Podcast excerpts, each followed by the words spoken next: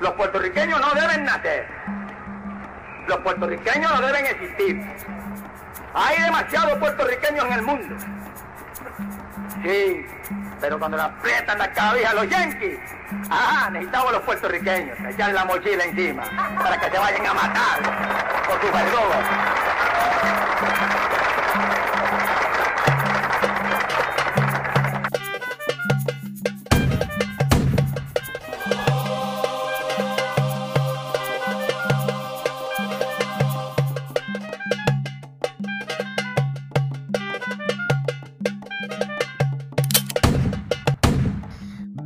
Bienvenidos a todos a un nuevo episodio de Cogete este Break Podcast. En el día de hoy vamos a continuar con otro episodio de la serie especial de política que se está llevando a cabo en este mes de octubre para todos ustedes. Y nada, para que puedan ejercer ese voto este 3 de noviembre con conciencia. Así que para el episodio de hoy vamos a estar hablando del Partido Independentista Puertorriqueño. Este partido fue fundado por Gilberto Concepción de Gracia en el 20 de octubre del 1946. Este, para este episodio tengo de invitado a Guarionex, este, que es la que hay. Que es la que hay. Saludos a la radio audiencia, bueno, a los podcast escuchas. este, nada, lo invité a él porque quién mejor que él para que nos hable de política, ¿verdad? Este, quizás muchos lo conocen, quizás algunos no, este, pero Wario es parte de, de un Soy parte del podcast eh, Plan de Contingencia. Exactamente. Este un podcast este, enfocado en política puertorriqueña, así que nada, los interesados pueden ir para allá también. Y este, y, pues nada, te tengo aquí, este, pero aparte de podcaster, eh, Guario está aspirando para la legislatura municipal de Cabo Rojo por el pues, partido puertorriqueño, este independentista puertorriqueño, ¿eso es correcto?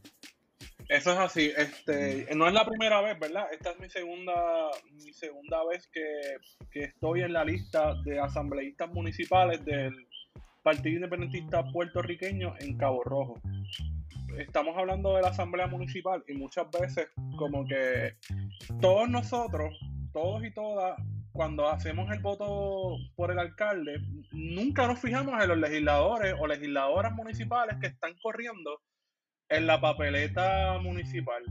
Eh, al menos cuando yo ejercí mi derecho al voto en 2012, que fue mi primera vez, eh, yo no tenía mucha, mucho conocimiento. Sí sabía que existían las asambleas municipales, pero no sabía la importancia de las asambleas municipales y de esos nombres que aparecen debajo del candidato o candidata a la alcaldía.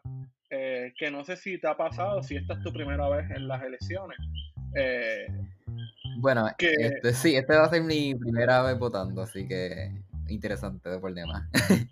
sí, y es súper interesante que tienes en muchos pueblos, ¿verdad? Tienes sobre 13, entre 9 a 13 candidatos y candidatas eh, debajo del alcalde y nadie a veces sabe ni siquiera quién es el legislador municipal eh, de X o Y pueblo.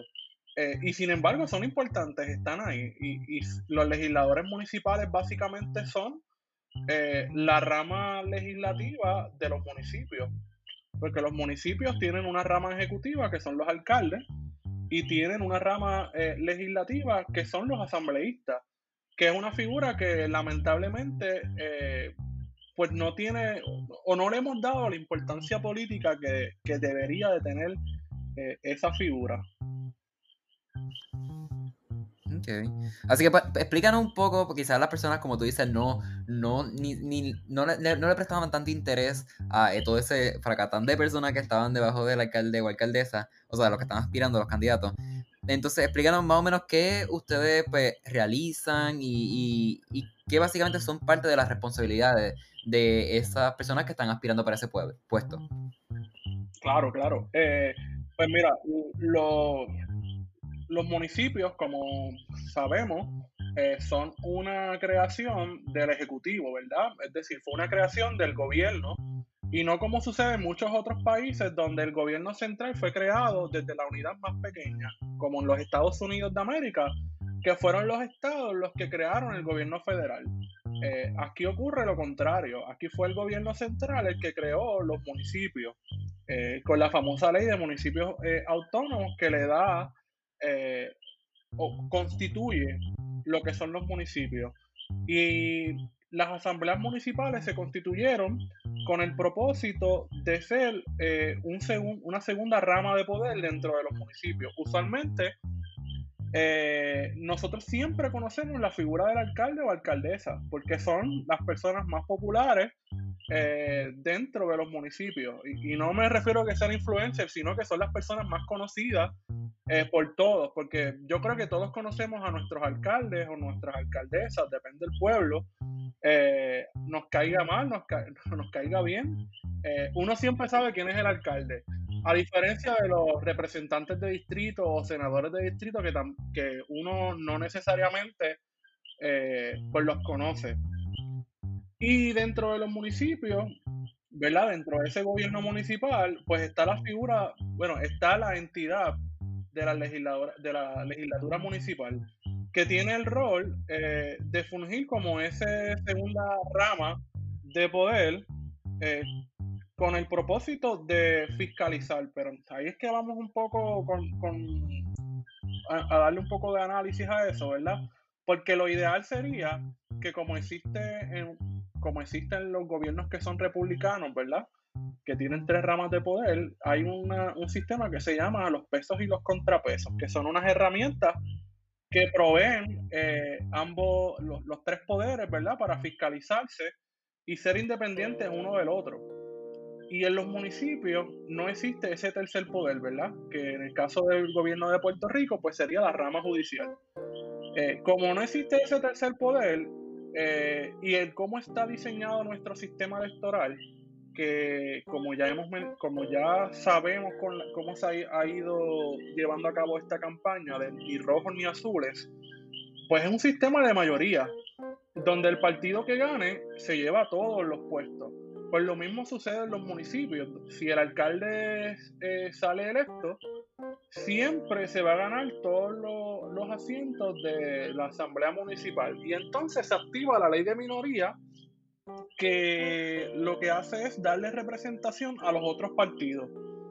Por ejemplo, en Cabo Rojo, eh, el alcalde es Bobby Rodríguez Cruz del Partido Popular.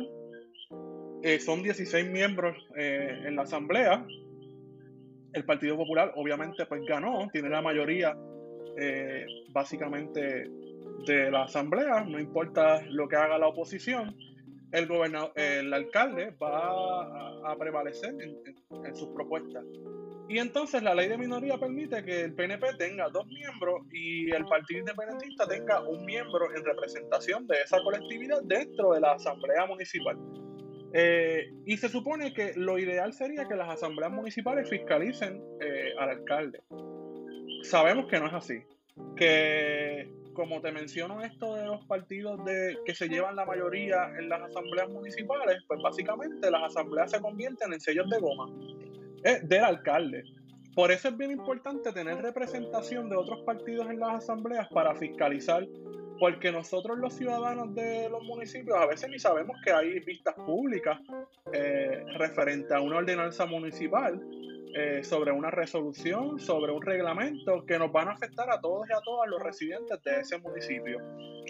Y ¿Cuáles son esas funciones entonces que, tienen los legisladores municipales?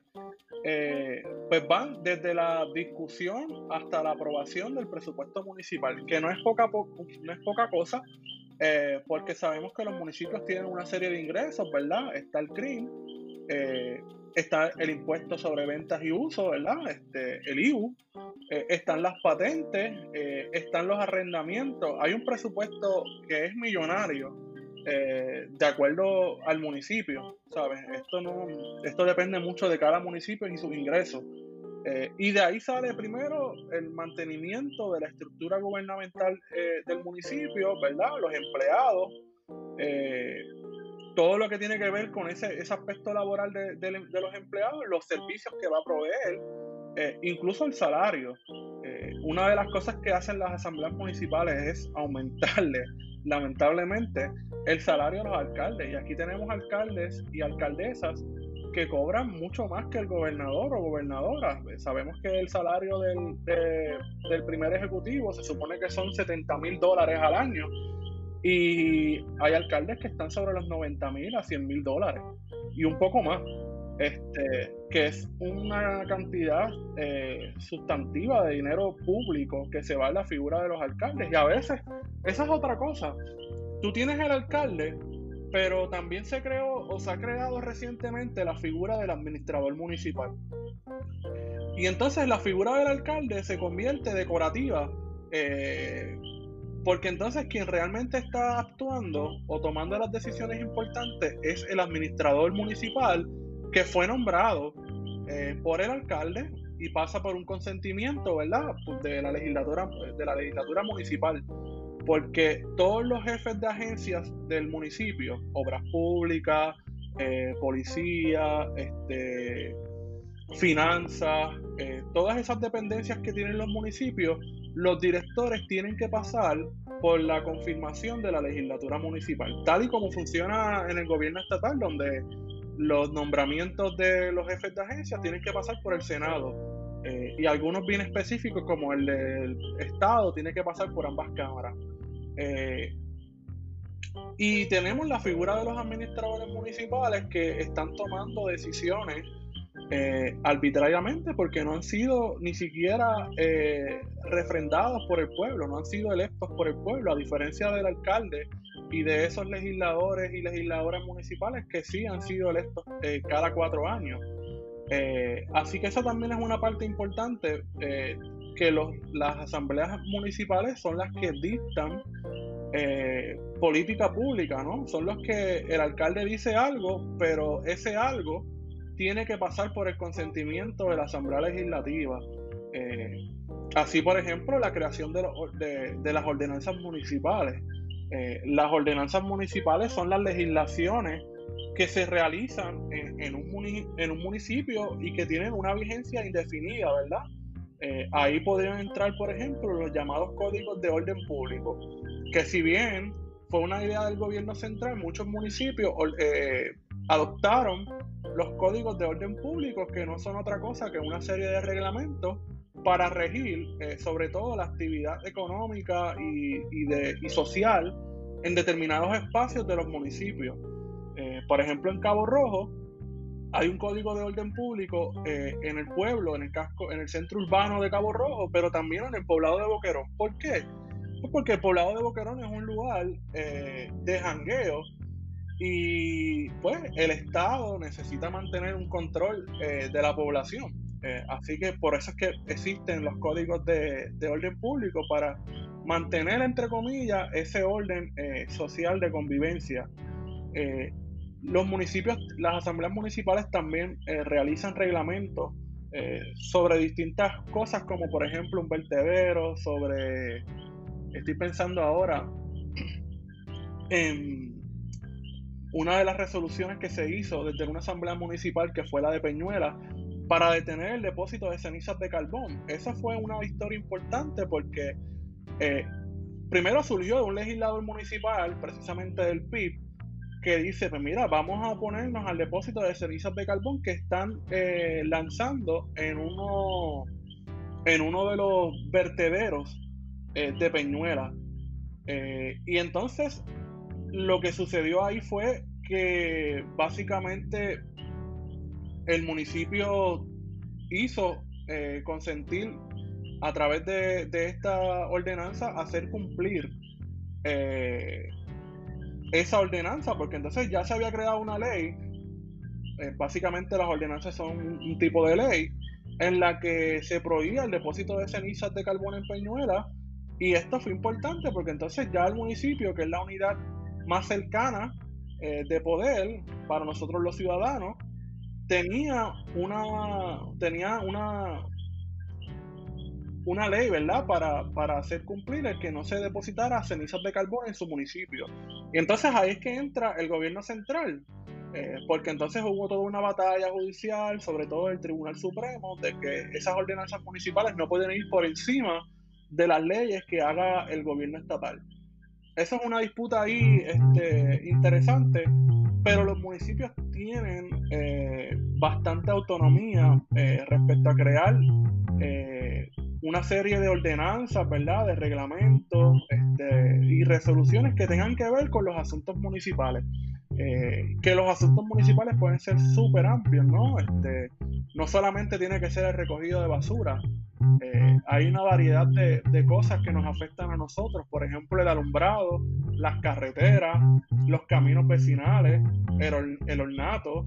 Este, esas son cosas que, que, eh, el municipio que ver. El que se desarrolle un centro comercial en una zona inundable, los municipios tienen mucho que ver porque hay una, una parte de los municipios que se dedica a la planificación y que se supone que los municipios eh, crean sus propios reglamentos en, torno a, lo que va a ser la planificación y desarrollo, ¿verdad? La extensión urbana del municipio, dónde se puede construir, dónde no se puede construir. Así que todo eso tiene que pasar por ese dazo eh, de las asambleas municipales, que yo creo que son una herramienta bien importante y yo estoy viendo muchos jóvenes eh, no solamente en el Partido Independentista puertorriqueño, sino también, por ejemplo, en Victoria Ciudadana, eh, que están lanzándose eh, como legisladores, como legisladoras a, a, sus asambleas municipales. Y eso es muy bueno, el que tengamos jóvenes que estén interesados en iniciarse en lo que es la política pública a través del espacio más cercano que tenemos siempre, que son los municipios, las alcaldías que a mí me parece que es, ¿sabes? Importantísimo que todos nosotros eh, conozcamos quiénes son nuestros eh, asambleístas, como he dicho, eh, y que no solamente hagamos el voto íntegro, porque a veces uno puede salir del paso, va a la, papeleta municipal y hace un voto íntegro y ya. Pero si no conoces por quién estás votando, pues mira, hay una responsabilidad ciudadana también de conocer quiénes son esas personas. Mencionaste que hay muchos jóvenes, tanto del eh, Partido Independentista como el de Movimiento Victoria Ciudadana, que se están lanzando a, ocupar estos puestos eh, de política. Sin embargo, he escuchado muchas personas diciendo como que, ah, eh, son muy jóvenes, porque no estudian primero, ellos tienen experiencia, entonces luego vienen a, meterse a la política, porque esta gente que no sabe nada viene para acá. ¿Qué tú piensas de eso, de esos comentarios? Pues mira, este, yo creo que la experiencia uno la construye, ¿verdad? Y, todo el mundo puede ir construyendo su experiencia e, en el camino. Y un título universitario no, no dice nada, porque, pues mira, hay políticos y hay políticas que no necesariamente tienen estudios, o hay quien tiene estudios. Mira, por ejemplo, el caso de, de la ex representante María Milagro Charboniel, este, abogada, y mira dónde terminó este, así que e, eso de la experiencia muchas veces se nos, se nos, presenta a nosotros como un obstáculo de personas que le tienen miedo al cambio, ¿no? del inmovilismo eh, y que nos quieren alejar de la política porque también hay una percepción de que la política es mala o es sucia. Pues mira, sí, la política puede ser mala como puede ser sucia, pero hay que meterse en política eh, porque hay que cambiar esa imagen negativa que tenemos de la política, porque hay otras formas, ¿verdad?, de hacer política que no tienen que ser eh, como ya lo, lo, que ya conocemos, lo que hemos visto del Partido Popular y lo que hemos visto del Partido Nuevo Progresista, eh, que nos ha traído hasta aquí. Yo creo que hay, que, hay otras formas de hacer política, eh, desde el diálogo, ¿verdad?, desde la conversación, este, desde la solidaridad. Esas son formas en las que creo que nosotros los jóvenes estamos ya haciendo política. Okay que, se diferencia mucho de la política que se ha realizado por años aquí en la isla, así que, que también va atado junto con el bipartidismo, así que... Pero nada, este, enfocándonos en el Partido Independentista, eh, además de creer obviamente la independencia, este, según tu experiencia y, y, claro, está tu asociación con el partido, además de eso, ¿en qué crees? Pues mira, el Partido Independentista Puertorriqueño, como lo dice su nombre, es un partido que tiene como meta principal la independencia de Puerto Rico. Pero el Partido Independentista Puertorriqueño, y esto es una cosa que, me ha sorprendido mucho, eh, el que la gente de momento diga, ah, pero es que si voto por Dalmao no va a llegar la independencia, porque es que el PIB siempre ha dicho Pues mira, es que un voto por, por, el PIB no, no es que va al, al, otro día de las elecciones va a llegar la independencia. Precisamente por eso, el PIB siempre, todos los cuatrenios, presenta eh, un plan de gobierno eh, para esa para, para administración verdad del gobierno del país eh, con unas metas y unos objetivos con el fin verdad porque es un partido independentista con el fin último de traer o comenzar esa transición hacia la independencia. Y, dentro de la ideología, ¿verdad? Porque una cosa es la preferencia de estatus, dentro de la ideología, el Partido Independentista se identifica como socialdemócrata. Eh, cree, ¿verdad? Naturalmente, eh, en combatir lo que es el neoliberalismo. Y ha sido consistente, ¿verdad? Desde más de 20 eh, años luchando precisamente contra el neoliberalismo y sus distintas manifestaciones en Puerto Rico. Cree en las luchas ambientales. El PIB ha, sido pionero desde la década de 1960 eh, en vincular la lucha ambiental con el colonialismo y con el capitalismo, ¿verdad? Este, las tres cosas van de la mano en nuestro contexto. en Puerto Rico se quería, por ejemplo, hacer minería abierta entre los pueblos de y Adjuntas. Eh, y el PIB, igual que otros sectores independentistas, como lo fue el Movimiento Pro Independencia o el Partido Socialista Puertorriqueño, vincularon esa explotación de nuestros recursos naturales por extranjeros como una fase del colonialismo y del capitalismo en Puerto Rico.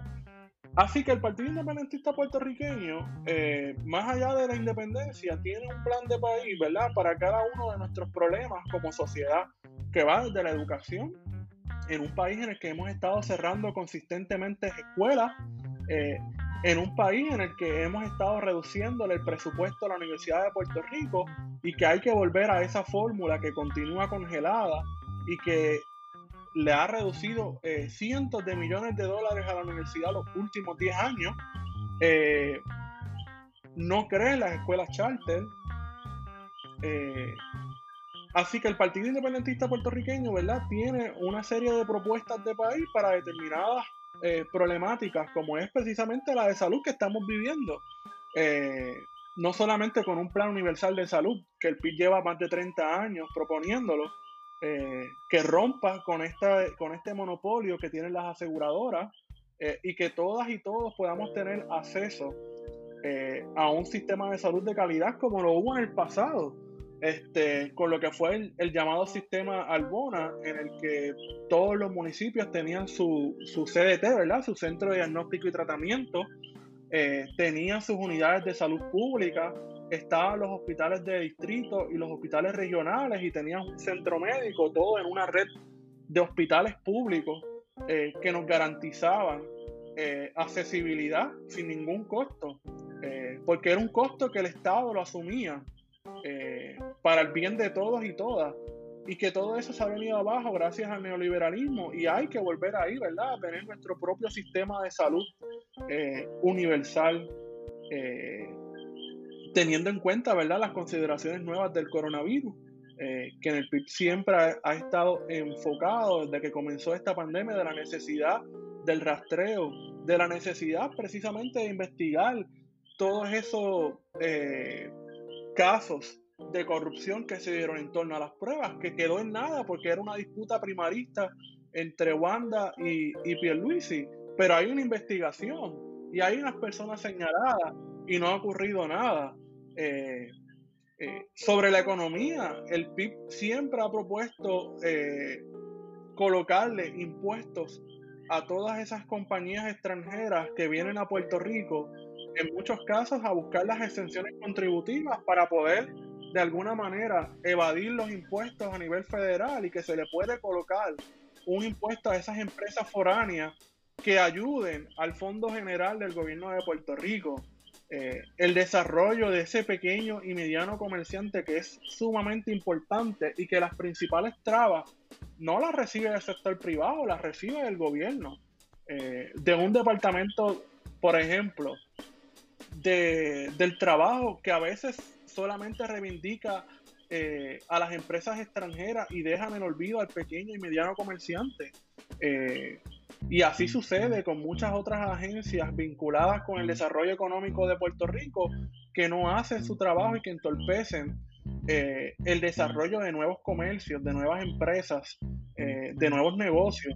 Así que el PIB tiene una propuesta eh, de país para cada uno de nuestros problemas, ¿verdad? consciente de que la independencia no va a llegar al otro día de las elecciones.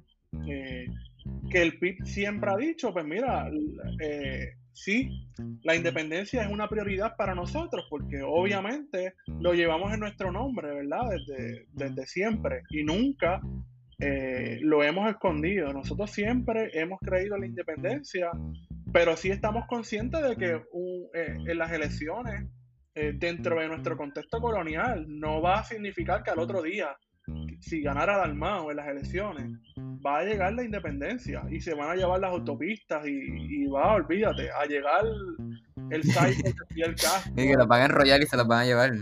Sí, no, no. Este, eso no va a suceder. Este, pero yo creo que es importante que recordemos que cuando te pones a mirar las propuestas, por ejemplo, en las primarias, eh, sobre todo la, de, la, del PNP, Wanda Vázquez y Pedro Pelici corrieron sin plataforma, sin plan de país. ¿Sabes? E, era un voto en blanco. Y ahora en las elecciones de, de noviembre, el primer partido que presentó propuestas y que lleva consistentemente presentando legislación ha sido el Partido Independentista Puertorriqueño. Todavía Charlie no ha presentado su plan de país. Todavía Pierluisi no ha presentado su plan de país. Victoria Ciudadana presentó inicialmente en febrero su agenda urgente eh, de una idea general de lo que ellos creen que debe ser el país, ¿verdad? De las medidas urgentes que se deben de tomar, pero su plan de gobierno salió, la eh, salió esta semana, el lunes, lunes 12 de octubre. Eh, Proyecto Dignidad ha estado trabajando y publicando algunas cosas, pero ha sido este mes de octubre. así que estamos básicamente a 20 días de las elecciones y los candidatos y candidatas eh, de la mayoría de los partidos estaban corriendo sin ningún tipo de propuestas concretas escritas, porque no es que tú lo digas, eh, es que lo tengas escrito, porque el tenerlo escrito, eh, verbalizarlo, es bien importante para uno tener constancia de qué es lo que va a hacer ese candidato o candidata una vez que llega a Fortaleza. y eso lamentablemente no ha ocurrido. Entonces hemos estado viendo debates eh, donde pues muchas de las cosas que están haciendo los, candidatos, esos compromisos que están eh, realizando con sus distintos sectores, pues son palabras porque no hay ningún récord eh, en ninguna parte de, de, sus partidos o de sus organizaciones donde esté escrito que ellos van a proponer o hacer X o Y cosas sobre determinados problemas o situaciones. Así, como tú mencionaste que eso no lo había pensado, es que de verdad como que no me enfoco mucho en los PNP porque realmente no pienso que va a ser una opción, tampoco creo que sea para la mayoría de los que nos están escuchando, pero sin embargo, es irónico, como básicamente estaban corriendo por la cantidad de campañas que hacían y todo el fango se estaban tirando por pues, los medios noticiosos, etcétera.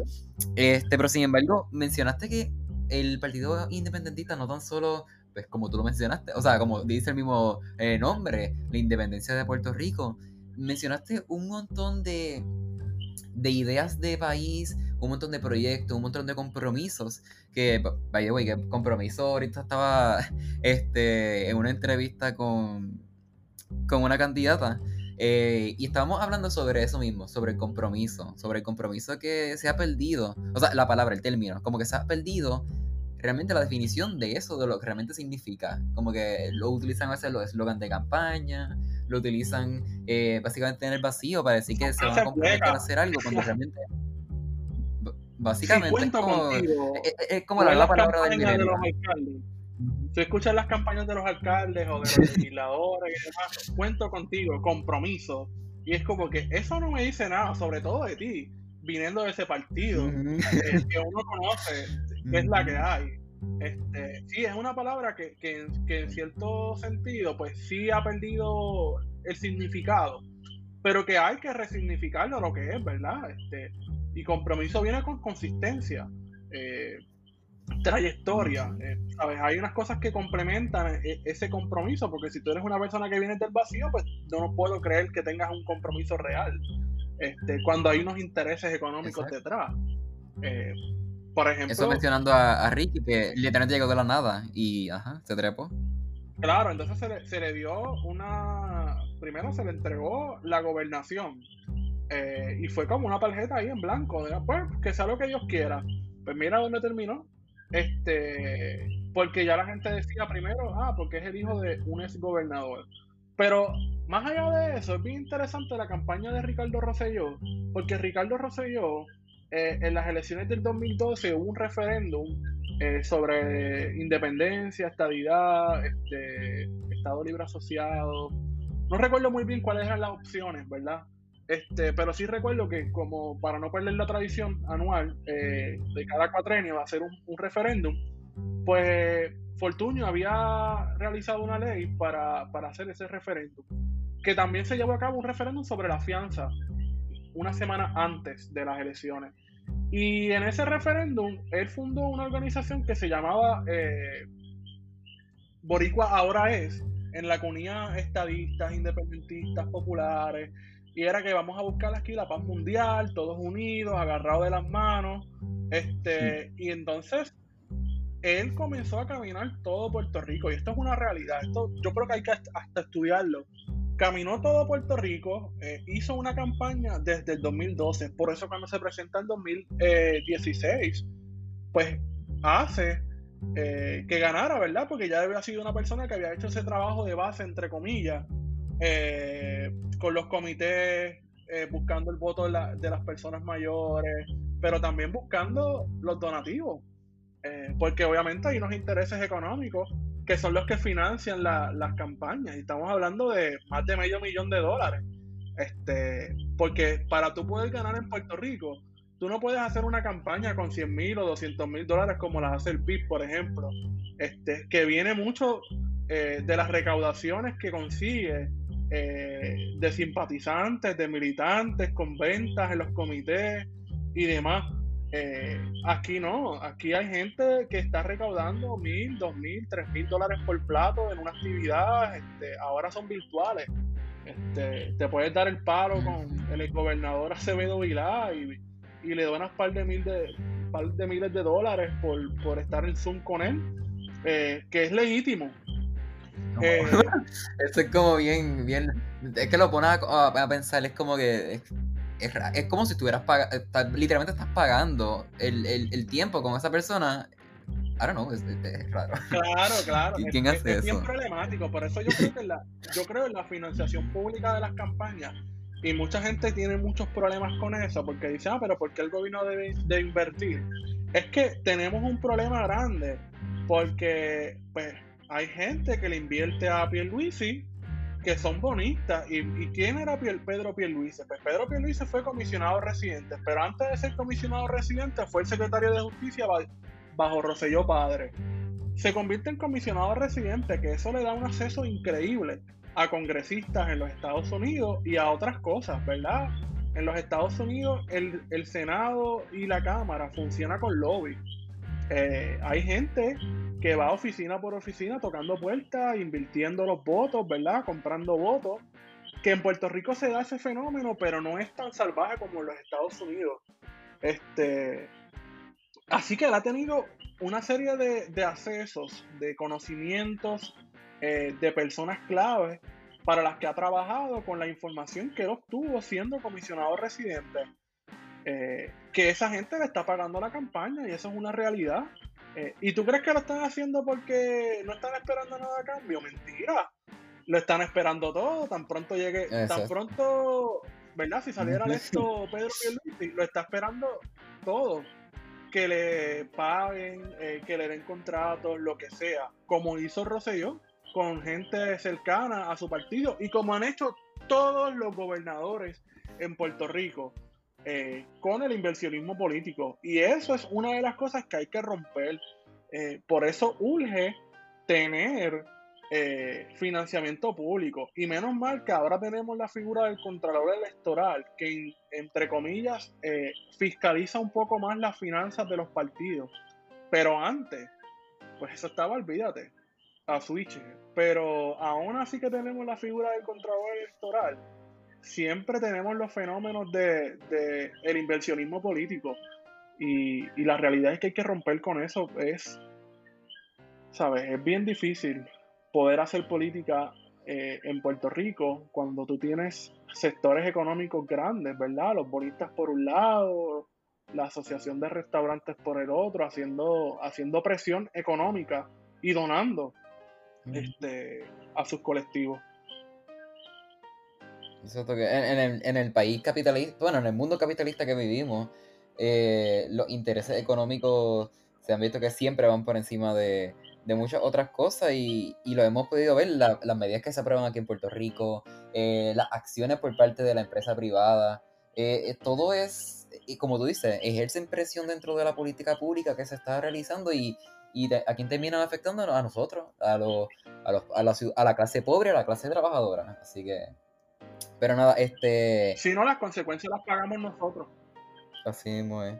Nada, voy a irme, vamos a irnos de anuncio, pero cuando regresemos, este, te voy a estar preguntando sobre si realmente el Partido Independentista es una opción, este, la trayectoria y realmente de cara a, estas elecciones, eh, ¿qué tú esperas? Así que nada, en breve regresamos, está en Cogete Este Podcast.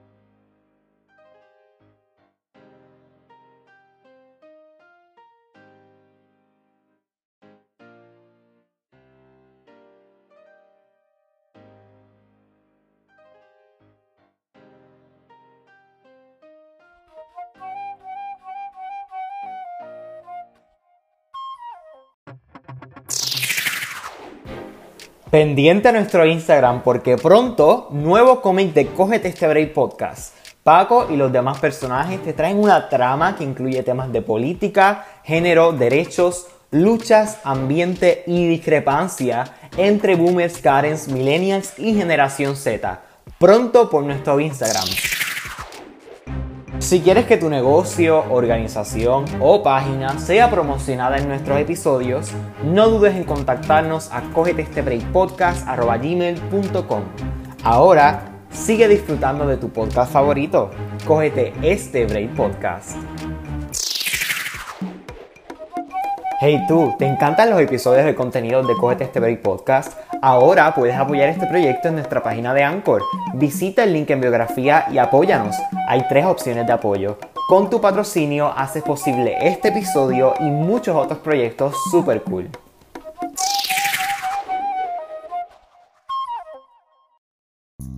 Anteriormente estamos hablando sobre el Partido Independentista Puertorriqueño y las funciones que tienen diferentes candidatos eh, pues, que están aspirando a diferentes puestos políticos.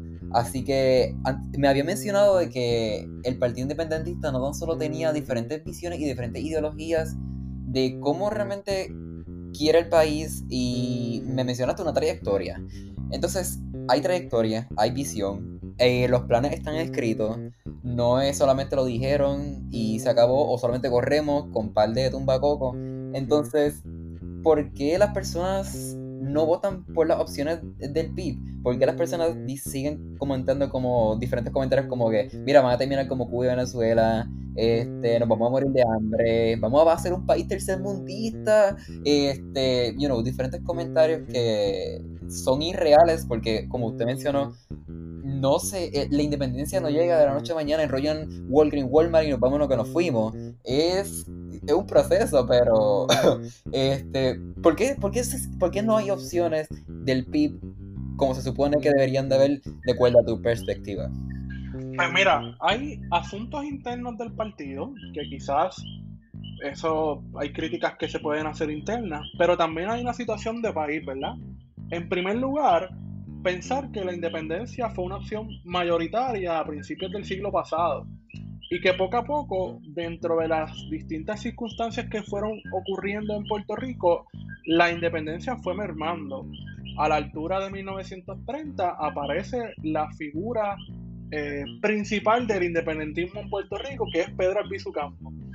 Eh, y Pedro Albizu Campo, funda, que no, no es que lo funda, sino que logra la presidencia del Partido Nacionalista, porque el Partido Nacionalista se había dedicado a ser un partido asambleísta, ¿verdad? Ateneísta, en el que nos vamos a reunir para, conmemorar las grandes gestas patrióticas, eh, pero no hacía ese trabajo político que es lo que viene a hacer eh, Pedro Albizu Campos. Él intenta inicialmente eh, la vía electoral en las elecciones del 32 y no sale electo porque en aquel momento, en la década de 1930, uno podía participar en las elecciones eh, pero no se podía escoger el presidente, el gobernador, perdón, mira, ya estoy hablando de presidente y todo. Eh, no se podía escoger ni al gobernador eh, o gobernadora, si fuese el caso, pero no fuese el caso porque en la década de 1932 todavía el voto femenino estaba condicionado a alfabetización, no es hasta el 35 que se hace extensivo el voto, el sufragio universal en Puerto Rico. Pero eh, cuando Albizu ve que no es posible que un independentista llegue al Senado o a la Cámara, decide entonces abandonar la vía electoral y comenzar una confrontación directa eh, contra el gobierno de los Estados Unidos representado en Puerto Rico. Eh, y entonces coge esta estrategia de lucha en un momento en que las elecciones en Puerto Rico tenían muchos problemas. Esas elecciones del 32 fueron bien problemáticas y ahí fue que se implementó, por ejemplo, eh, el colegio de votación cerrada, que es, bueno, era, porque eso duró como hasta el 70, que las personas tenían que presentarse a las 3 de la tarde en, la, en el colegio de votación y todos tenían que entrar al salón de clase, sentarse en los pupitres y llamaban uno a uno a las personas para que ejercieran su derecho al voto. Porque en esa época se compraban los votos, como todavía sucede, sorpresa, eh, se compraban votos, eh, se les daba comida. Eh, ahora te dan en seres, ¿verdad? Pero en aquella época, pues le daban dinero, este, le daban comida o les, les perdonaban la de, pagar renta, etcétera.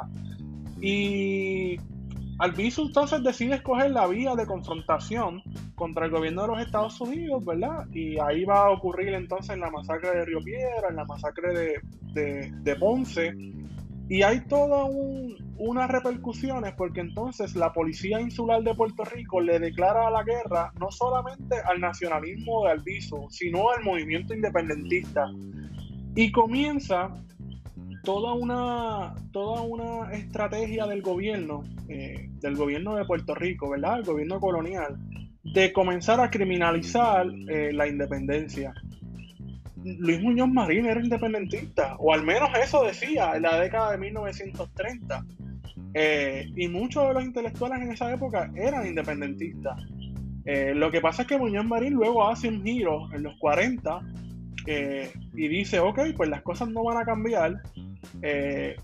Estados Unidos está dispuesto a hacer esto, pues entonces yo estoy dispuesto a seguir lo que diga Estados Unidos, ¿verdad? Funda el Partido Popular, se hace presidente del Senado de Puerto Rico, que en aquel momento era casi el, eh, el equivalente a ser gobernador, eh, y se convierte a partir de 1940 hasta, hasta la década de 1960, la política puertorriqueña estuvo dominada eh, por Muñoz Marín, mientras Albizu Campo estuvo preso desde la década, desde finales de 1930 hasta el 40, hasta el 47 por ahí más o menos, que regresa a Puerto Rico. Y en, esa, en ese trayecto, ¿verdad? De la década de 1940 es que viene la guerra, la Segunda Guerra Mundial. Y entonces, ya en la década de 1930 también está la Gran Depresión en Puerto Rico. Eh, y en esa época se implementa lo que se llama el Nuevo Trato. Y el Nuevo Trato fueron una serie de medidas sociales eh, para proveerle alimentación, crear casas, empleo que eso también tuvo un efecto sobre, sobre la percepción que tenían los puertorriqueños de Estados Unidos. Eh, así que tuvo una doble función. Por un lado, eh, reformar el capitalismo, ¿verdad? Porque la Gran Depresión no solamente afectó a los Estados Unidos, ya Puerto Rico estaba pasando por una crisis eh, social y económica mucho antes de la, de la, Gran Depresión. Aquí había pasado una serie de huracanes en, la, en 1928 y 1932 eh, y estamos todavía pasando, ¿verdad?, las consecuencias de la Primera Guerra Mundial. Así que la situación de Puerto Rico particularmente era mucho más profunda que lo que estaba pasando en Estados Unidos. Y eso es un caldo de cultivo para independentistas, ¿verdad? Porque hay un malestar social. Eh, y que si tú lo combates dando fondos federales, ahí es que entonces podemos empezar a hablar de, de cómo los fondos federales han creado esa otra percepción favorable a los Estados Unidos pues lo que hicieron fue un poco relajar la presión y como tú encarcelaste a todos los independentistas entre 1938 a 1947, pues Muñoz pudo consolidarse en el poder. Precisamente en 1947 y 1948, ya cuando sale al su campo y, retoma nuevamente el espacio público, eh, ya bastante decaído, ¿verdad? Eh, luego de haber estado en, en, cárceles, eh, se forma el Partido Independentista Puertorriqueño en Bayamón de una serie de disputas que tienen que ver también con el Partido Popular, porque como te decía, el Partido Popular cuando llega al poder en, 1940 era un partido que tenía muchos independentistas. Precisamente uno de los primeros candidatos a la gobernación del PIB venía del Partido Popular, eh, Susoni, y que había ocupado, ¿verdad?, este, una de las presidencias legislativas. Eh, y se va a dar ese caso, ¿verdad?, de que muchos populares entonces decidieron salirse del Partido Popular y, e irse con Gilberto Concepción de Gracia, que había sido abogado de Albizu Campo en los 30, para fundar ese nuevo partido, el Partido Independentista Puertorriqueño, que representara a todas esas personas que anhelaban, ¿verdad?, eh, la independencia de Puerto Rico. Pero entonces llegamos a 1950 con la fundación del Estado Libre Asociado y en el 48, 47 y 48 se creó la ley de la mordaza, eh, cuando está surgiendo el PIB, cuando vuelve al Bisucampo, eh, el gobierno viene y crea la Mordaza, que básicamente era una ley que perseguía a todas las personas que creían en la independencia por el uso de la bandera, eh, por discursos en periódico, en radio, y eso tuvo unas consecuencias, ¿verdad? Mi abuela siempre me cuenta sobre, mi, sobre mi bisabuelo en Cabo Rojo, de cómo lo perseguían eh, mi abuelo, mi bisabuelo fue fundador del Partido Comunista puertorriqueño y lo que mi abuela siempre me menciona cuando yo le digo que voy para una actividad del PIB, ah, ten cuidado, que te pueden estar velando. Así que eso tuvo un efecto psicológico en todas esas personas que, se criaron y que nacieron en los 40, ¿verdad? Que ya en los 50 estaban viendo eso. Eh, eso tuvo un efecto psicológico que todavía persiste. Y entonces ya en la entrada de 1950, que viene la insurrección nacionalista, precisamente este año se cumplen 70 años de esa insurrección, eh, el, 30 de octubre de 1950, en los pueblos de Utuado y Jayuya, los nacionalistas decidieron organizarse y se levantaron en armas para hacerle frente al gobierno y llamar la atención mundial de lo que estaba pasando en Puerto Rico que Puerto Rico seguía siendo una colonia en una época, ¿verdad? Porque ya en los 50 hay un proceso de descolonización a nivel mundial eh, que empieza aquí en el Caribe, ¿verdad? Nuestras islas vecinas comienzan a, hacer la transición hacia una independencia. Eh, en África comienzan a desmantelarse esos, esos viejos imperios europeos y comienzan a surgir las naciones africanas. En Asia, ¿verdad? Este, Vietnam, eh, comienza también ese proceso de independencia. Y, en el caso de Puerto Rico, pues se hace lo que es el Estado Libre Asociado, ¿verdad? Con la ley Jones, que nos permite redactar nuestra propia constitución y que ha sido eh, básicamente de donde se ha agarrado el Partido Popular para no hacer ningún tipo de cambio al estatus político. El independentismo en ese momento, sobre todo el PIB, que ya era un partido más que todo electoral, porque el Partido Nacionalista había abandonado la vía electoral y optó por la vía eh, confrontativa, eh, pues el Partido Independentista Puertorriqueño no participó eh, de, la redacción del, del Estado Libre Asociado de la Constitución y lo boicoteó e incluso denunció que se trataba de una falsa el Estado Libre Asociado. Los estadistas, por su parte, participaron, por eso es que Luis Aferré es, fue uno de los redactores de esa constitución de Puerto Rico, este, paradójicamente. Eh, incluso sectores, ¿verdad?, de izquierda participaron dentro del Partido Popular, de lo que era el Partido Comunista, participaron también en la redacción de, la Constitución de Puerto Rico. El PIB no decide participar porque obviamente ve eso como una legitimación de la presencia de Estados Unidos en Puerto Rico, que en efecto ahora que uno lo ve, ¿verdad? A, más de, de, a 70 años, uno puede decir con seguridad que sí, que el Estado Libre Asociado sirvió para mantener en un limbo la situación de Puerto Rico, a la vez que reafirma la, continuidad del régimen colonial en Puerto Rico.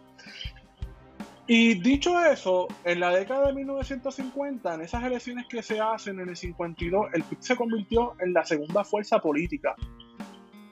Y, y menciono eso, ¿verdad? Porque eh, me parece que es importante, a pesar de que el PIB se convirtió en la segunda fuerza política, no tuvo los representantes políticos en la Cámara y en el Senado que les correspondía. ¿Por qué?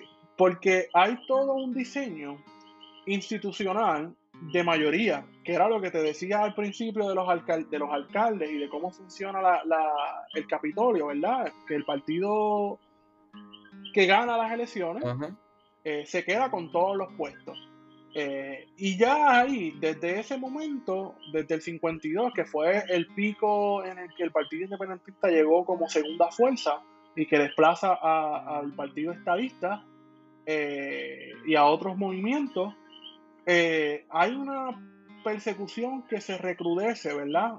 Contra el independentismo. Y entonces comienzan todas las campañas del Partido Popular de presentar lo que estaba sucediendo en la República Dominicana con Trujillo en la década de 1950 como el referente de lo que sería Puerto Rico si logra la independencia.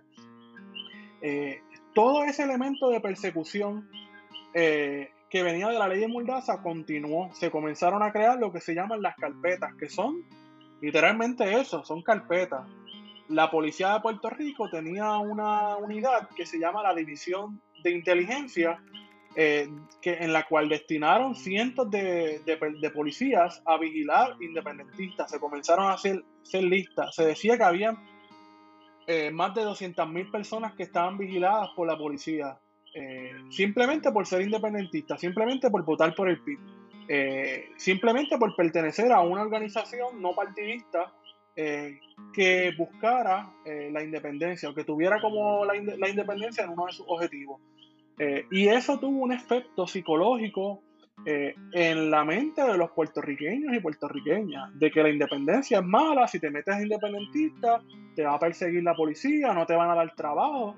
Yo sé de mucha gente que no le dieron trabajo eh, en esos años, entre 1950 hasta los 80, en la que todavía se estaba haciendo carpeteo. eso tuvo muchas repercusiones para mucha gente. Eh, mucha gente fue presa simplemente por repartir periódicos, eh, por tener una bandera de Puerto Rico. Son cosas que, me parecen absurdas, que nadie debería de ir preso simplemente por defender el derecho inalienable que tienen los países, que es a tener una independencia. Así que eso tuvo un efecto no solo solamente en el PIB, eso tuvo un efecto sobre el, sobre el independentismo en general. Eh, que por eso, como tú bien decías, la gente habla, ah, independencia, Cuba, Venezuela. Venezuela, lo de Venezuela es ahora, ¿verdad? Pero en aquel momento Cuba, porque en la década de 1950, en el 59 precisamente, el primero de enero gana Fidel Castro la revolución cubana.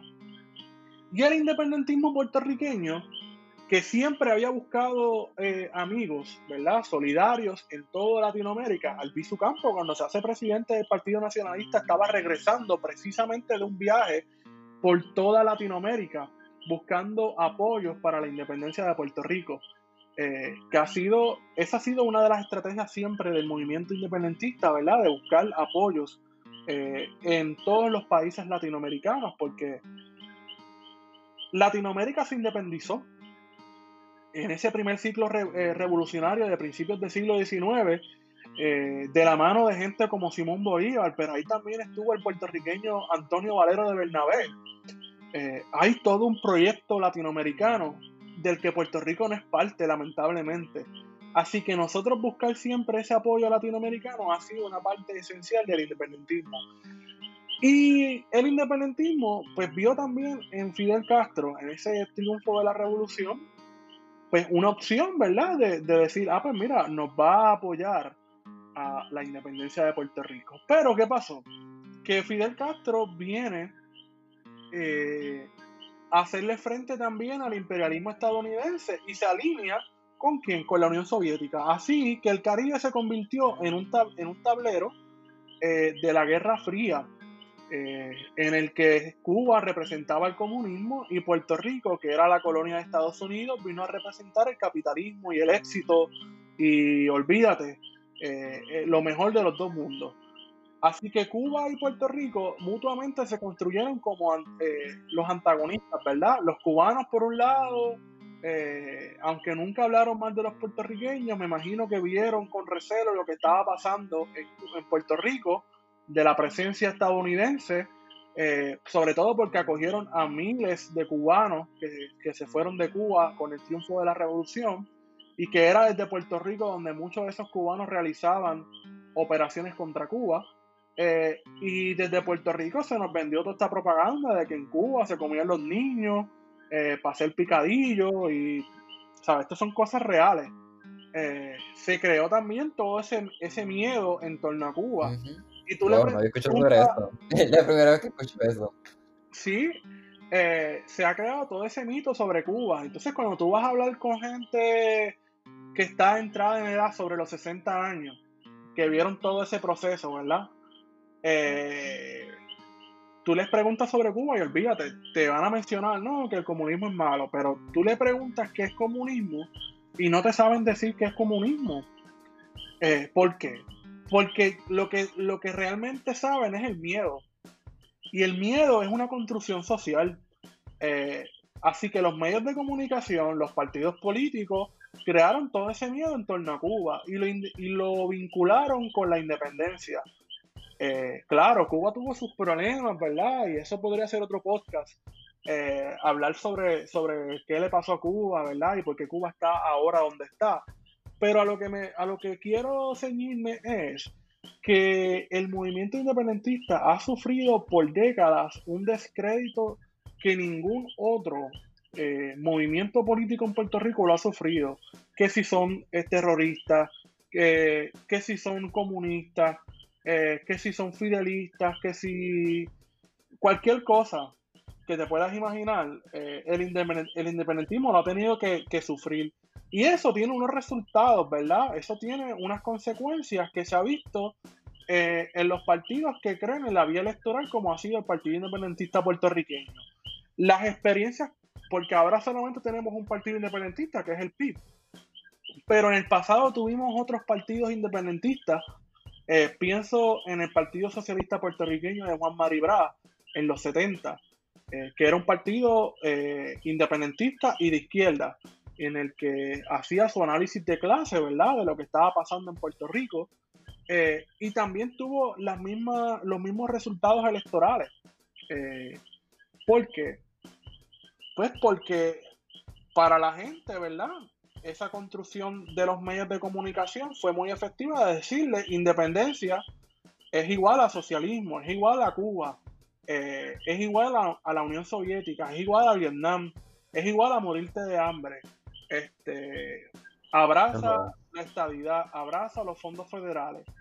Y claro, en la década de 1970 también se da el otro fenómeno, que son el aumento en las transferencias federales. Ahí es que va a llegar el PAN, ¿verdad? Los cupones de alimentos. Y eso sin duda ayuda a crear una percepción positiva eh, de los Estados Unidos, eh, que a su vez tiene unas consecuencias sobre el movimiento independentista, ¿verdad? Porque entonces la gente va a decir, ah, pero en la independencia no van a haber cupones, en la, independencia no va a haber tal cosa. Eh, a la vez que es una cuestión mental, ¿verdad? porque la mente es un alma dormida y bien poderosa eh, y cuando tú les comienzas a vincular y a jugarle con los miedos a la gente, sobre todo de cuestiones económicas, ¿verdad? Eh, llega la independencia, al otro día, eh, olvídate, se van a llevar las carreteras, se van a llevar Wendy, McDonald's, y aquí no va a haber nada. Desde esa época hemos estado viviendo... y, más como para las personas de esa época, Sí, estaban sufriendo por una crisis ya previa, que cuando le dan como que un poquito de, cuando, como tú dijiste, los fondos federales, las casas, que ahí fue que la industrialización. Entonces ahí, cuando le dan un poquito, como no tenían nada, entonces ahí le tienen miedo a volver a donde estaban, ¿verdad? Claro, hay, un problema. Eso yo lo he visto mucho, mi abuelo. Claro, eh, eh, eh, eh, es bien Mis abuelos son bien PNP. tú desaprender eso. es bien difícil uno desaprender esas conductas, ¿verdad? Porque tú lo llevas viendo toda tu vida, ¿verdad? Que te has metido miedo. Y dar ese paso a decir, ah, pues mira, pero es que yo voy a votar independentista. eh, o voy a votar por el PIB, eh, por Juan Dalmao. Pues es bien difícil hacer esa transición y yo me alegro mucho que yo he estado viendo a mucha gente del PNP, por ejemplo, decir, ah, pues yo voy a votar por, por Juan Dalmao porque mis líderes me han fallado. Y si te das cuenta, el PNP siempre que, que, que mete las patas, siempre viene con algo del estatus. Fortuño hizo la ley 7, que despidieron miles de empleados, hizo un referéndum. Rosselló del saque eh, vino e hizo un referéndum en 2017 que nadie participó, que hubo un boicot. Eh, y ahora el PNP, después de todo este revolú que sacaron a Rosselló, bueno, que sacamos a Rosselló, eh, vuelve otra vez dándole vueltas a la novia con otro Ujú. referéndum.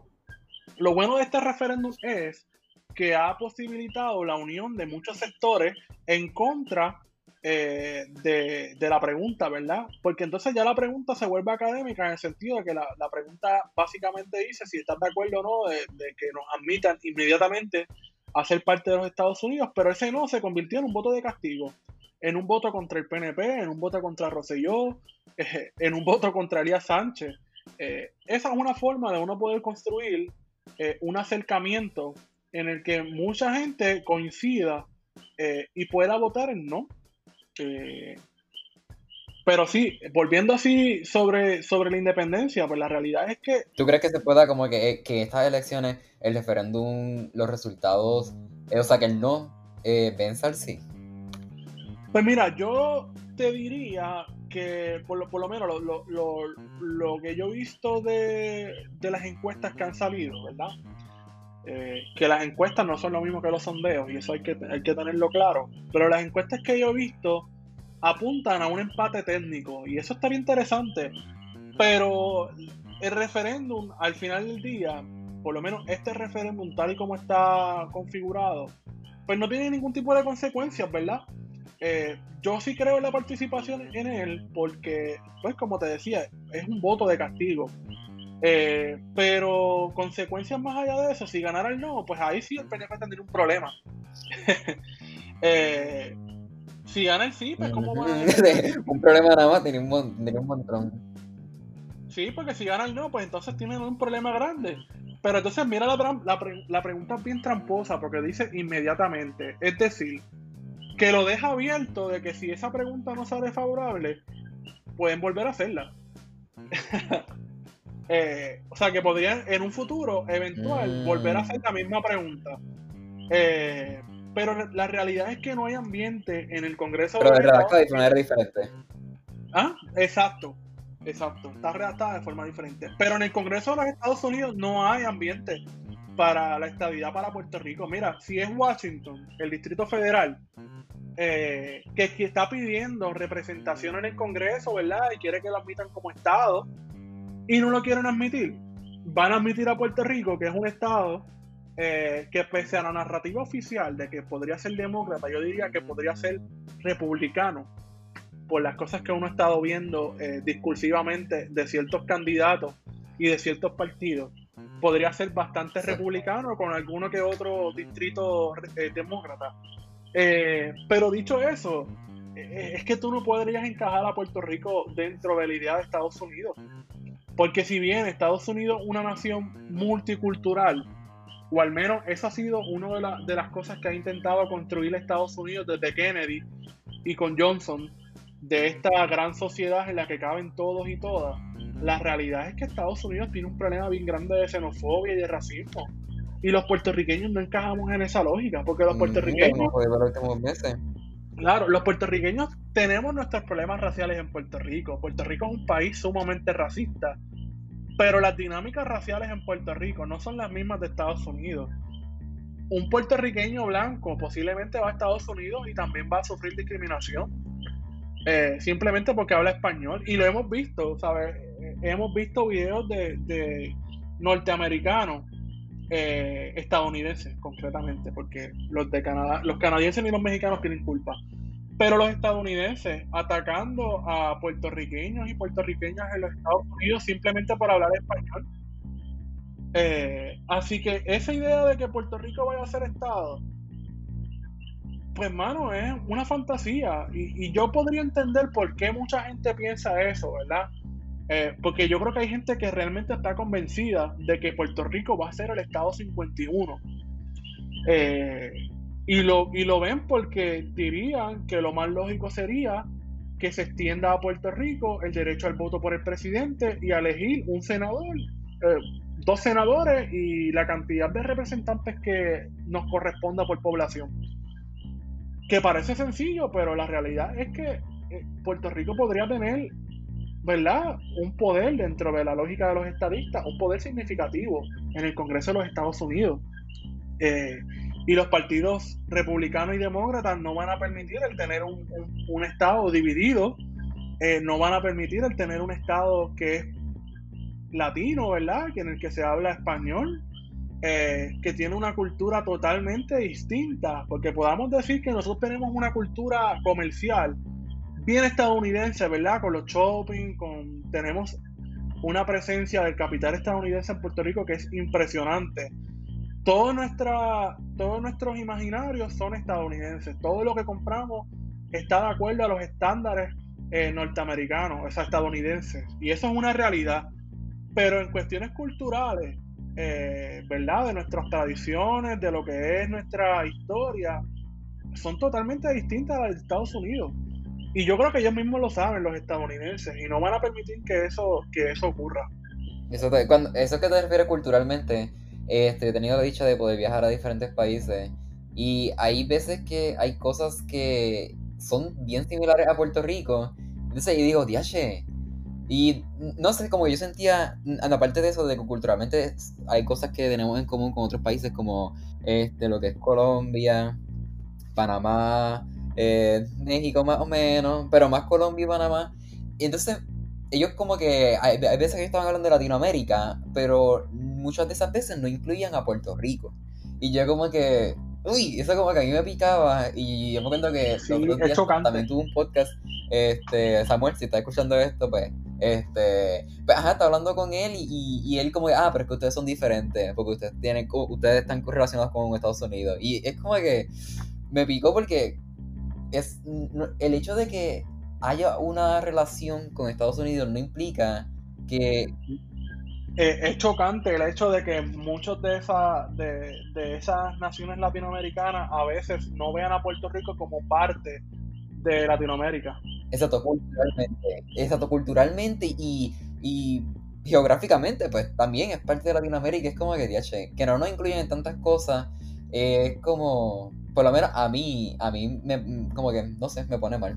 Pero volviendo a lo, que había mencionado de la construcción social, eh, del miedo, ¿verdad? Que el miedo de una construcción social, este, había mencionado que mis abuelos eran, son, bueno, son PNP y, y todo el tiempo nos pasamos debatiendo porque a mi abuelo le encanta la política y, y él siempre está con los independientes como que, ah, eso no va para ningún lado, qué sé yo, bla, bla. Pero entonces siempre pienso en eso, como que trato, trato de ponerme en su, en su posición y yo, ok, he pasado por todos esos, con todos esos papelones, todas esas situaciones, todas esas masacres, entonces, no sé, como que no, no sé si, si o sea, como, es que muchos de los abuelos de nosotros son PNP también, o sea, y, y por eso es que ha estado, estos partidos se han posicionado en el poder durante muchos años, pero sin embargo, ahora tenemos una generación que no, no está mirando un solo el estatus y sino también los ideales, los ideales que representan los, los candidatos y la candidata, este, las visiones de proyectos, la manera en que se expresan y el, la trayectoria, porque no es la misma trayectoria de, de Dalmau o de Lúgaro a la misma que, o de Eliezer también, que otro diferente, pues, a la misma que representa lo que es el PNP y el, PPD y pues, ahora el Proyecto de Dignidad. Son visiones diferentes a lo que ya se han presentado, o sea, lo que ha perpetuado en el país y en el gobierno. Entonces te pregunto, ¿realmente crees que el PIB tenga posibilidad de este 3 de noviembre ocupar más sillas dentro del gobierno, no tan solo refiriéndome a, la gobernación, sino también dentro del Senado y de la Cámara? ¿Puedo ocupar más sillas de lo que ha hecho anteriormente gracias a esta, toda esta, básicamente una campaña y todas las elecciones se han basado en esto de, mira, no PNP-PPD, no bipartidismo. ¿Tú crees que este, este 3 de noviembre sea Pues posible? mira, yo creo, yo creo, o sea, en primer lugar yo voy al mío, ¿verdad? A Juan Dalmao. Eh, y yo creo que ahí hay una parte importante, y bueno que tú lo hayas traído, ¿verdad? Porque no solamente es la figura del gobernador o gobernadora, la parte más importante aquí es precisamente el Senado y la Cámara, porque ahí es donde se hacen las leyes, ¿verdad? Eh, ahí es donde se hacen muchas de esas medidas que, que nos afectan a todos y a todas. Y es bien importante, por ejemplo, no solamente tener la presencia de Denis Márquez y de María de Lourdes Santiago, eh, tanto en Cámara como en Senado, eh, sino que tengamos la oportunidad de escoger a otros candidatos que, que también están eh, en las papeletas legislativas del PIB. Claro, que, que no solamente pensemos eh, en- la figura del gobernador, ¿sabes? El Senado y, y la Cámara hay que ocuparlo. Y el PIB tiene candidatos y candidatas para todos esos puestos legislativos. Por ejemplo, eh, Adriana Gutiérrez o, o- Andrés, aquí en San Juan, ¿verdad? Que es donde me encuentro ahora mismo hospedándome eh, por motivo de trabajo, son candidatos al Senado eh, por el distrito eh, número uno de, de- de- de al Senado, ¿verdad? Y son gente que lleva tiempo, ¿verdad? Tiene una trayectoria, que han estado haciendo trabajo, que han estado haciendo campaña. Y así sucesivamente, ¿verdad? En mi distrito de Mayagüez, Aguadilla, está Luis Ibrahim, que también lleva años eh, con su trayectoria, ¿verdad? Como líder, eh, trabajando con las comunidades. Está eh, Juan Braz, eh, que también ha estado eh, durante años trabajando con las comunidades, también independentista. así que hay una presencia de, candidatos y candidatas al Senado y a la Cámara de Representantes para todos los puestos por parte del Partido Independentista puertorriqueño. Yo creo que hay una posibilidad de que tengamos un tercer eh, representante o, sena- o, o, o sea, un tercer representante dentro de la legislatura que pudiera ser en Cámara o pudiera ser en Senado, de acuerdo a cómo se comporte, eh, sobre todo esa parte de San Juan del distrito que compone, eh, que incluye eh, a, a Ibonito, toda esa área por ahí de, de Aguas Buenas, Naranjito, podría ser determinante para las elecciones eh, en caso de que se abra por ley de minoría un tercer, una tercera representación que le podía le podría dar espacio al PIB a tener una tercera persona en el Capitolio. Eh, porque en el 2016 también estuvo bastante cerca de tener esa tercera representación. Eh, y uno más o menos viendo el cómo se comportan eh, las dinámicas electorales, uno pudiese pensar que es posible que entre una tercera representación eh, en la Cámara de Representantes por el PIB. Así que podría ser, podría ser interesante. Y vamos a tener eh, muy posiblemente una Cámara de Representantes y un Senado bastante diverso, no solamente por el PIB, también lo menciono por los compañeros y compañeras de Victoria Ciudadana.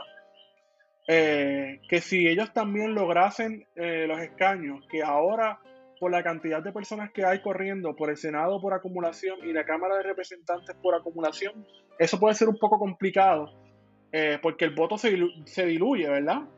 Eh, pero eso pudiese permitir, ¿verdad? Eh, esperando que, que los, que los dos partidos tradicionales pierdan hegemonía en cuanto a los candidatos por acumulación y que permitiese que Denis salga electo, que María salga electa, que una Mariana Nogales salga electa o Ana Irma eh, al- a, sus correspondi- correspondientes puestos, ¿verdad? Y sería interesante que eso ocurriera porque entonces vas a tener una fuerza de unos 3, 4 personas que son eh, progresistas, ¿verdad? De izquierda, independentistas, eh, dentro de esas instituciones que, que al final son los que hacen política pública. Y yo quisiera que eso pasara eh, en estas elecciones. Yo creo que, que hay la posibilidad, eh, quizás no de derrotar el bipartidismo, ¿verdad? Porque es que hay que ser un poco realista también y, y, y estar claro de que el bipartidismo, de alguna manera, pues sigue bastante fuerte. pero va a salir bastante herido, ¿verdad? Y, y, las encuestas dicen que si va a salir Pierluisi y, y no sé qué. Eh, la encuesta verdadera es la de las elecciones. Eh, esa, es la que, esa es la que cuenta, ¿verdad? Porque las encuestas también pueden tener ideología envuelta, de acuerdo a la persona que las haya pagado.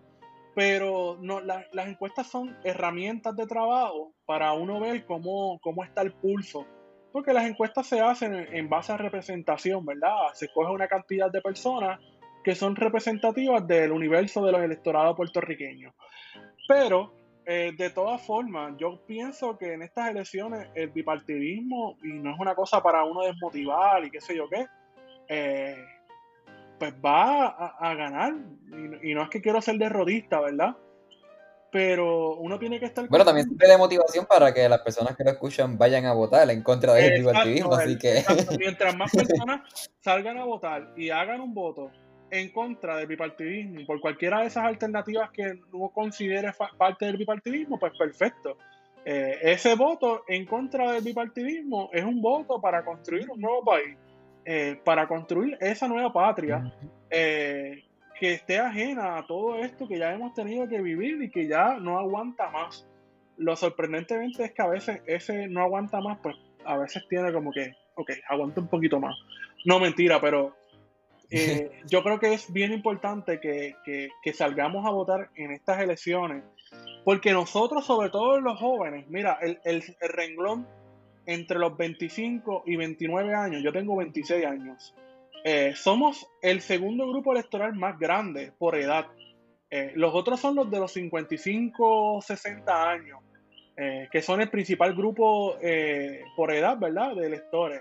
Pero entre los 25 y los 29 años, yo confío que, nosotros tenemos eh, un peso importante eh, en estas elecciones y tenemos que hacerlo sentir. Eh, y tenemos que votar por opciones que estén fuera de ese binario rojo y azul.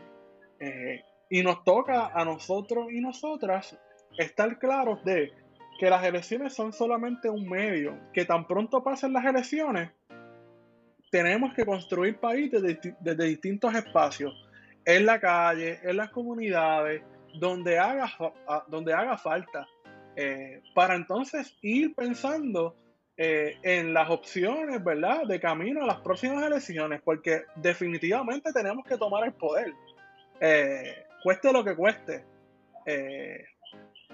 Y yo creo que estas elecciones van, van a ser históricas por eso, ¿verdad? Porque si bien el, bipartidismo no se va a derrotar de raíz, quién sabe si hay lugares donde sí se puede hacer eso, ¿verdad? Eh, pero a nivel isla, ¿verdad? A, nivel del archipiélago puertorriqueño, lo importante es que el bipartidismo sufra un cantazo eh, grande. En las, elecciones, en las elecciones pasadas, ninguno de los dos partidos logró sacar más del 50%. Eso te dice bastante.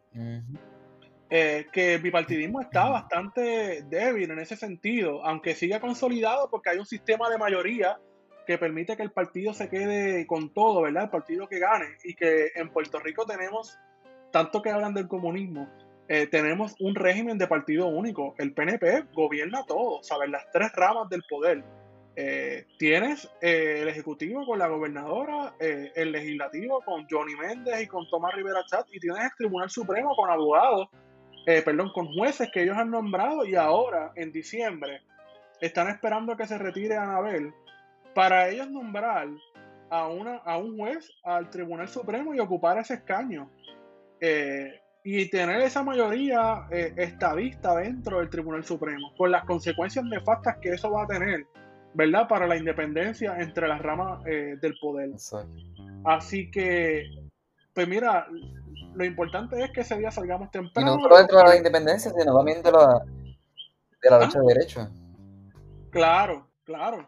Eh, claro, eh, en estas elecciones, por eso hablo del país, ¿verdad? Porque hay que hacer mucho énfasis de que sí, ok, el Partido Independentista es un partido que cree la independencia, pero es un partido que tiene un proyecto de país, ¿verdad? Eh, que lo hemos llamado Patria Nueva, eh, y que estamos ahí, ¿verdad? Con una plataforma de gobierno para construir eh, el país que queremos para todos y todas y todes, que quepamos ahí, que pensemos ese país y nos toca a todos y a todas ese 3 de noviembre salir temprano. Los colegios abren a las 9 de la mañana, tienen hasta las 5 de la tarde para ejercer su derecho al voto. Hay gente que lo va a hacer el 31 de octubre, que es el día del voto adelantado en precinto. También salgan temprano, es bien importante eh, que salgamos, que les recordemos a nuestros amigos y amigas eh, el que hagan su derecho, ¿verdad? Que hagan cumplir su derecho eh, constitucional del voto, que lo imitan, que participen, que se inmiscuyan en las discusiones públicas como le decía, las elecciones son solamente un medio. Después del 4 de noviembre tenemos un montón de cosas que hacer. Que en ese sentido, yo en lo personal, estoy loco que se acabe ya estas elecciones, este proceso. Porque yo creo que el trabajo que tenemos que hacer después del 4 de noviembre es grande y es bien cuesta arriba. Eh, y se trata, obviamente, de construir ese país que queremos, eh, de poder tomar eh, todas esas instituciones, todos esos espacios eh, de participación ciudadana eh, en los que podamos hacer política. Eh, que esa es una parte bien importante, hacer política, que no es lo mismo que politiquería. Son cosas diferentes. Este, pero nada, para cerrar, te, te pregunto, entonces, todas las personas que nos están escuchando, ¿por qué deberían no tan solo de votar por candidatos y candidatas que estén en pues, estén aspirando a puestos políticos por el partido independentista, sino también por qué deberían de votar por ti las personas de Cabo Rojo que pues, están escuchando el podcast porque no todo el mundo puede votar pues por ti, así que vamos menos por ahí. Pues mira, yo creo que primero eh, la gente que nos está escuchando, ¿verdad? Y que, que, que van a ser potenciales votantes, pueden votar por el Partido Independentista Puertorriqueño porque es la institución eh, con una historia de lucha, eh, sin embargo, no solamente por la independencia, sino también por la justicia social. Y que hoy, a pesar de todas esas cosas que hemos visto históricamente de persecución al independentismo, sigue siendo la única institución eh, firme en su lucha por la independencia, por las causas justas, eh, contra el colonialismo, contra el neoliberalismo. Así que eh, el Partido Independentista Puertorriqueño está ahí como una opción, ¿verdad? Vertical, con una trayectoria histórica eh, de lucha a favor del pueblo. Y en mi caso, yo soy parte, ¿verdad?, del Comité de Cabo Rojo desde 2012. y en 2016 corrí asambleísta, llegué en segundo lugar eh, soy maestro eh, de historia eh, y tengo un compromiso sobre todo con el medio ambiente. Y esa sería una de las cosas que yo quisiera poder desarrollar en Cabo Rojo, que sería el manejo y uso de nuestros recursos naturales, específicamente de la laguna de Joyuda, cercana a, a la comunidad donde yo vivo, que es uno de los el segundo reservorio de agua más importante después de la laguna Tortuguero en Vega Baja, en Manatí. Eh, y urge a pesar de que hay una, hay una política para preservar este recurso natural, hace falta un uso y manejo de cómo se le va a, desarrollar eh, este, este importante recurso natural en Cabo Rojo. Eh, y otra de las cosas que me quería enfocar es en el aspecto económico del desarrollo de esos pequeños y medianos comerciantes que han tenido que sufrir eh, el abandono no solamente del gobierno central, sino también del municipio. Así que yo quisiera centrar eh, mi accional en la legislatura municipal en esos dos aspectos, en los aspectos ambientales y económicos, que son, por lo menos a mí, en particular las áreas de interés. Pero también reconozco, ¿verdad?, de que Cabo Rojo tiene unas posibilidades en otros aspectos, sobre todo de la agricultura, eh, en el turismo, y son aspectos que uno tiene que ir pensando para ir desarrollando. Eh, y que creo, asimismo, ¿verdad? En, en, cuestiones ambientales, que Cabo Rojo tiene la posibilidad de conectar todos sus bosques, la laguna de Joyuda, el bosque estatal de Boquerón, eh, el bosque eh, federal que está en el faro de Cabo Rojo, que podamos tener corredores eh, ecológicos interconectados y pensando un poco de uno de los trabajos de, de, un compañero que propone la creación de una ruta de senderismo y de, y de ciclismo utilizando lo que fue las vías del, del ferrocarril de circunvalación que ese pudiese ser un proyecto muy interesante y Cabo Rojo es de los pocos pueblos que cuenta con, todo el trayecto del ferrocarril casi intacto, obviamente sin las vías. Oh, eh, pero uno puede ver el, el trayecto de, de, lo que fue el ferrocarril y ver las marcas todavía presentes y que pudiese ser un proyecto de ecoturismo sumamente interesante y que se puede impulsar eh, desde la Asamblea Municipal. Pero yo quisiera en ese sentido pues enfocarme en los aspectos eh, económicos y medioambientales que son sumamente importantes eh, para un pueblo como Cabo Rojo que depende mucho del turismo, de las visitas de los puertorriqueños a nuestro municipio, sobre todo en periodos de, de feriados como lo es Semana Santa o el verano. Eh, y naturalmente hacerme eh, accesible, ¿verdad? A, las comunidades, porque muchas veces las comunidades ni siquiera saben quiénes son eh, sus asambleístas y hay una total desconexión cuando uno debe ser un ente facilitador, ¿verdad? En el que uno escucha a las comunidades, cuáles son sus necesidades y a través de, escuchar uno poder canalizar sus preocupaciones, sus propuestas para que tengamos un gobierno participativo. Así que en ese sentido, pues me pueden buscar eh, en la papeleta municipal de Cabo Rojo, soy el número uno, eh, Guariones Padilla Martí. Eh, si van a votar a otro candidato o candidata a la alcaldía, pues me pueden considerar eh, a la asamblea municipal y me pueden colocar su cruz al lado de mi nombre. Exactamente, es importante que las personas que nos están escuchando sepan que porque tú votes por este cierto alcalde no significa que no puedas votar por, por Wario, sino que van diferentes. Anyway, este, bueno, nada, este, muchas gracias por estar aquí en este episodio, Wario.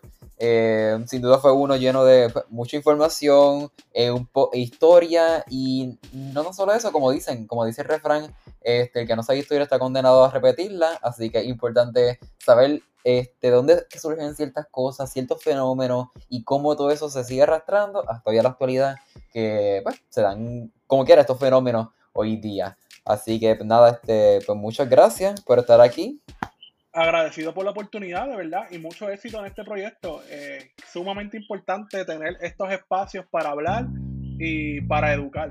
Exactamente, que a, diferencia de, de, tu podcast, que todo el tiempo están hablando de política, aquí no siempre hablamos de política, pero como tú mencionas, es importante tener estos espacios, porque eh, las personas que escuchan este podcast pues, son jóvenes de mi edad, 18, 17, 16, hasta los 20 y pico.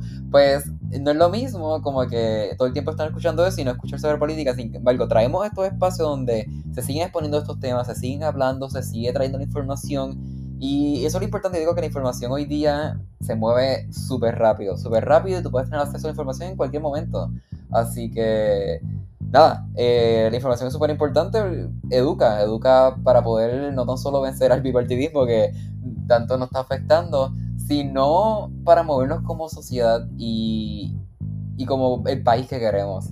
Así que, pero nada, espero que a las personas que les escuchen este podcast pues les haya gustado, hayan aprendido un montón y pues haya llegado a poder saber por quién van a votar este 3 de noviembre, por quién le van a dar eh, pues la disposición y, y el, la labor de poder encaminar a Puerto Rico hacia el país que queremos y no a donde nos han traído. Así que nada, este, esto es Cogete este Podcast. Esto es Cógete este Break Podcast.